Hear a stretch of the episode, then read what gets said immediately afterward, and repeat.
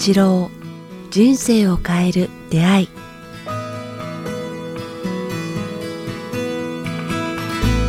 こんにちは早川洋平です。北川八郎人生を変える出会い、えー北川先生今日もよろしくお願いします。よろしくお願いします。北川です。今日は実はですね、はい。い、つもとねちょっと場所が変わりつつ、うん。さらにですねちょっとテスト的にですねこれ皆さんにどこの部分がお見せできるかわかんないんですけど映像をですねちょっと撮って一部せっかくこういう時代ですので、あの映像も YouTube 等で配信してみたいかなと思ってるんですけど、先生今まで音声だけでねあの僕らリラックスしてましたけど、あんまり変わんないですね先生。あよくわかんないですけど。なんかほらあの僕も結構いろいろ取材したりされたりの時に映像が入ると急に緊張して固まっちゃう人とか結構いるんですけど、あ私のことですか？はい、先生あ全然変わんないですね。全然関心ないですね。関心ないって大事なことですねさあ、えーね、年明けてもう2020年の、えーこれ配信される頃1月かなと思うんですけども先生今日はどんなお話をしましょうか？そうねでもお終わったばっかりなんですけど、はいちょっとその投げ銭ラブについてちょっとお話できたらなと今ちらっと思ったんですけど。投げ銭ライブ、うん。投げ銭ライブというとね先生の、まあ、冬季展もあの毎年の決まりものですけどそこと連動して投げ銭ライブがありますけど。もう7年目なんですね。もうへー。10, 10何回かな、12、3回。これね今日初めて聞く方もいると思うんで、投げ銭ライブってちょっとイメージしてるものと違いますよね先生の投げ銭ライブ。そうですね、もう普通の、多分僕らの内戦ライブっていうのは、はい。世界で僕たちだけじゃないかなと思いますね、やこんなことやってるのは。というのは投げ銭ライブっていう名前だけだとねたくさんありそうですけどうんうん、違うんですつまりこう、よね演奏者があのご祝儀をみんなにあげる、あごご祝儀というか、あの投げ銭をするっていうかね、今もう一回聞いてもいいですか？演奏者が？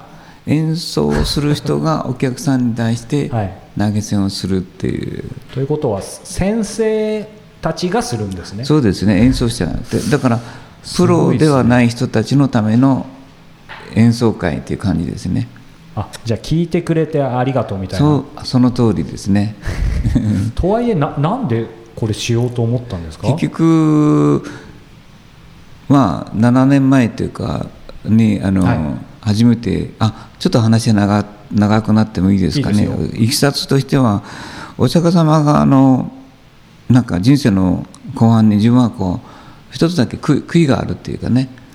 それはこう技芸っていうか歌ったり踊ったりする、はい。ずーっと真面目に過ごしてきたから歌ったり踊ったりするのはおそらくもらうばっかり見見るばっかりというか周りの人たちがしてくれるっていうか。はいはいはい。だからこう自分の中で歌を歌う楽しさとか技芸をする楽しさを経験しなかったうん。点もあったと思うよね、はい。それでだから人生の最後には技芸を学べ、ではい。次の天性をつなげようにつなげようって言ってるような部分があるんですよね。言ってるんですね、うん。で僕それがずーっと残ってて、はい。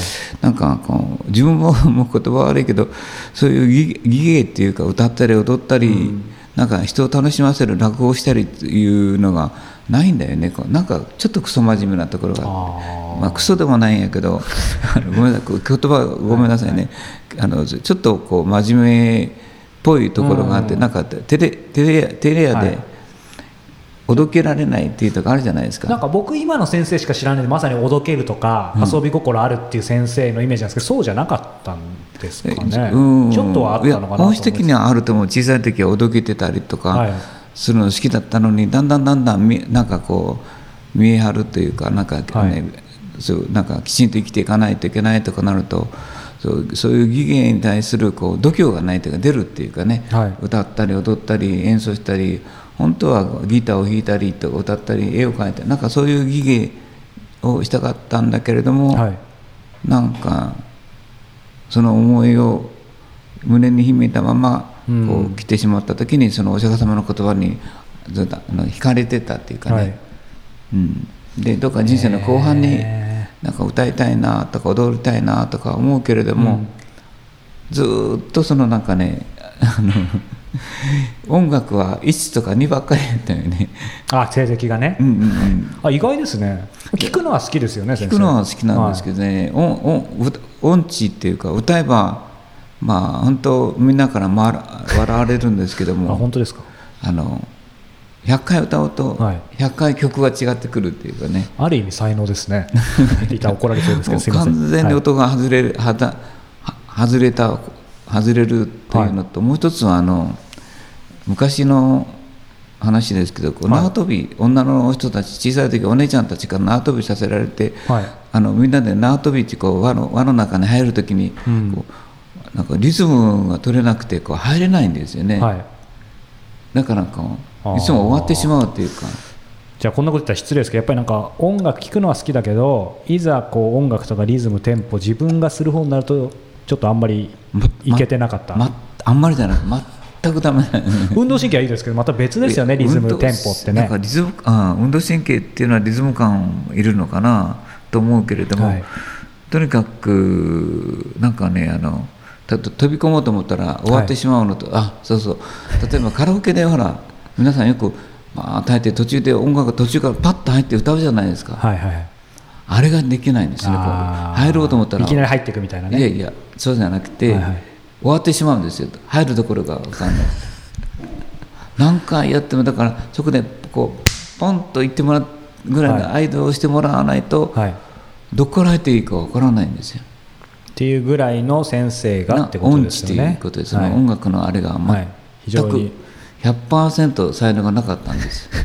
はい、イメージは湧きました、うん。そんな先生が、ね、そのお釈迦様の言葉でっていうのは分かったんですけどとはいえ、まあ、変な話ですけどそれほどそういう遠いところにいる先生がなんだろうもう人生50年過ぎてうんうん。やっぱなんかそのきっかけってなんか決定的になんかあっあたんですか、の学生時代そのババンドを作ったことがあったんですね。あなのにバンドは。そうそう。で でもベベース、じゃああのリードギター大下手な全然もう当てダメだ、えー。あじゃああの伴奏の、はい。あれとかであもう全然そのもう一回さリズム取れないからダメ、はい。じゃああベースギターとかそれも全くダメでもう結局だあのバンドマスターみたいなのしてたんだけど、結局はもうマネージャーやってくださいみたいな なるんよね、はい。でずーっとダメだったんだけれども、はい。なんかそのじゃあギターは全然ダメだ。何かしたいと思ってたら、うん。ひょっとしたことからある人が、うん、サックスをやっててはい。ものすごい下手っていうかやっぱ下手だったけれどやったサックスがすごい感動したんですよね、はい。その方がやってたの、うん。あこれなら僕もできるかもわからないっていう7年前にひょっと思ったんですへね。ーギゲーと何かやっておきたい、もうもう60半ば過ぎてやれるのかなっていうのを何とも思わなかった。のいやとにかくやろうと思って、サックスをこう神保町の松田先生っていう先生に出会ってへじゃあそこで教えてもらおうと思って。すごい先生今ねふと思ったうん。っておっしゃいましたけどやっぱ人生って、まあ、先生のこの場合もそうですけどなんかそのふと思う、まあ、ある意味ふっとなんか降りてくるというかこういうのってどういうことなんですかね、まあ、ずっと心のどっかに引っかかって思いが秘めてるんじゃないですか、うんうん。なんかよく自分も思うじゃないか。全く忘れてるけれどもなんかある出来事をポンと思い出すようなことあるでしょ？あります何かのきっかけとか匂いとかあの同じ景色とか、はい。人の声とかないってと同じようになんか心のどこかにその思いお釈迦様の言葉みたいなのが引っかかったままだったんですね、こうやり残したことの一つみたいな感じで。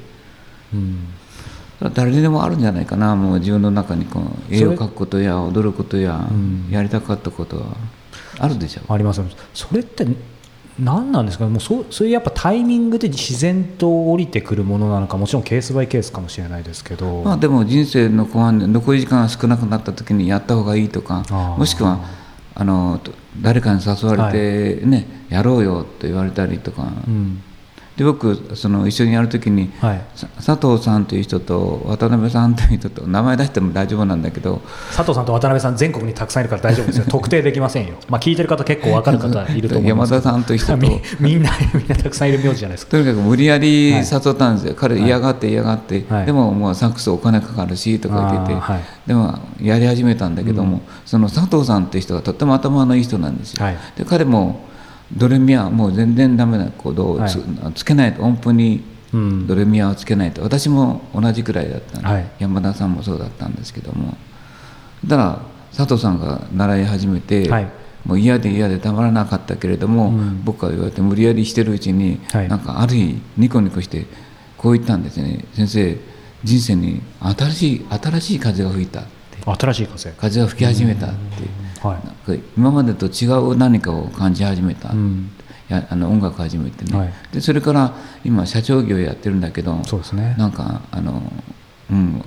なんか結婚式とかお祝いの時に自分が出るようになったら、みんなが見る目がこう変わってきたというかね。ただガチガチの経営者、うんうん。お金儲けしてる人じゃないけれども社長さんそれ以外の考えないと人っていうんじゃなくてなんか音楽を楽しんでる人っていう、うんね。そうですね。だなんかその人の人生の幅が広が幅が出るんでしょうね。評価がこう全然違ってくるっていうかね、余裕が出てくるっていう感じで、よくね、まあ、もうまた言葉は極端になっちゃいますけどやっぱり経営者でもそうですけどなんかやっぱいっぱい遊べとか言うじゃないですか,、うんうん。だからそうするとまあちょっとそそこの確率的なものになっちゃいますけどでもまあい一理あるというかその幅というかその遊び方にもよると思うんですけど、なんか自分の幅がその、まあ、まあ言葉悪いけども社長業とか経営とかお金とか数字とかいうのは非常に狭い世界っていうかねそうですね。こなんか利益と、うん。でちょっと矛盾と欲ものに結びついてるからありますよ。なんか嫌嫌な部分があるじゃないですか、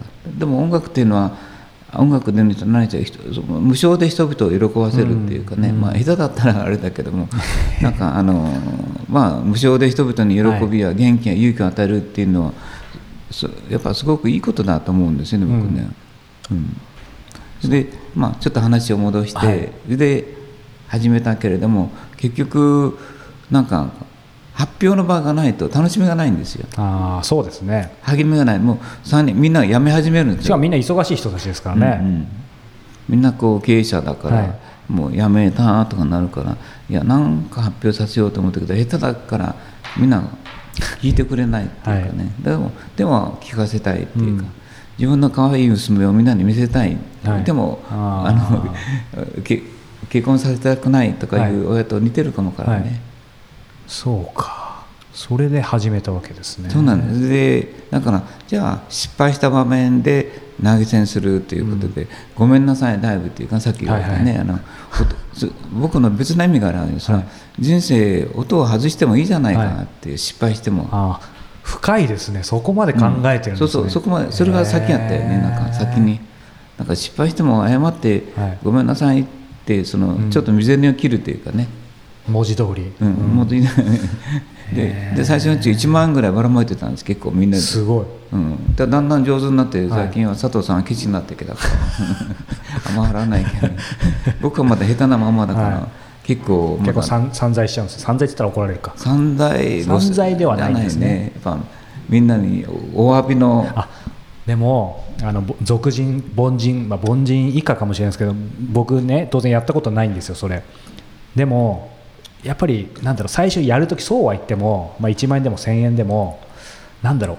やっぱちょっとこうケチな自分が当然多分いると思うんで、うわーみたいな。先生もはそういうの最初からなかったですか？なかったですよね。へえやっぱそこが違うそういうのはスパッと、うん、当然って言ってだから100円玉をずっはい。と丸めあの紙に入れて、全部ラブレター書くんで聞いてくれてありがとうとかまた来てねとか、嫌だったら耳を塞ぎながら寝てていいからね みたいな感じを書いたりしてで大好きだよとか書いた紙をいっぱい100 100枚ぐらい、はい。でそれをあ失敗しましたごめんなさいってこうばらまくにね、だから最初からその払うから今もそんなのはケチらない、はい。うん、あでもいい意味でそのなんか本当いろんなあのある意味真面目を外したイベントなんですけど真面目に得るものいっぱいありそうですね。いやいやね謝る時はもう徹底して謝るっていうか、うん。心あのこう本当にこう、はい。なんか未然を切るっていうか、本当に頭を下げるっていうか、そしたらみんな聞いてくれるし笑ってくれるんよ文字通りですもんね。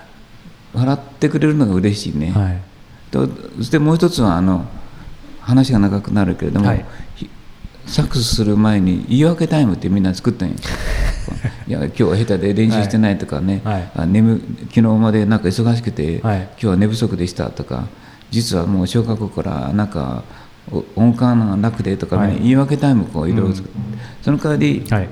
他の人生では言い訳しないんだけれども、その演奏する時の3分間だけは言い訳していいとか言って、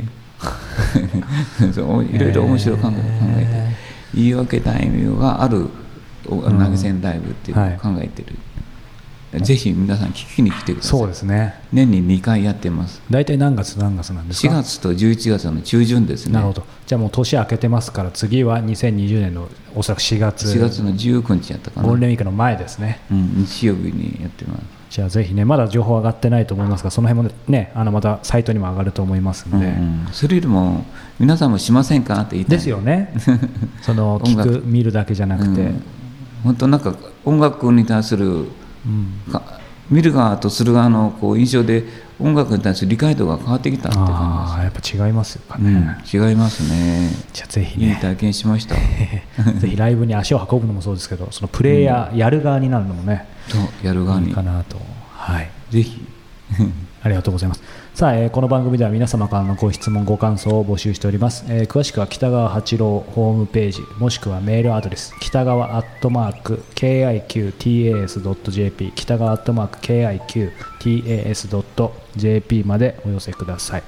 さあ、えー今週もサポーターの皆様、そしてリスナーの皆様のおかげで、えーこの番組を制作配信することが、えーできました、えーまた来週もお届けしたいと思いますので、引き続き、えーお聞きいただければ幸いです。北川先生、ありがとうございましたあ。りがとうございました。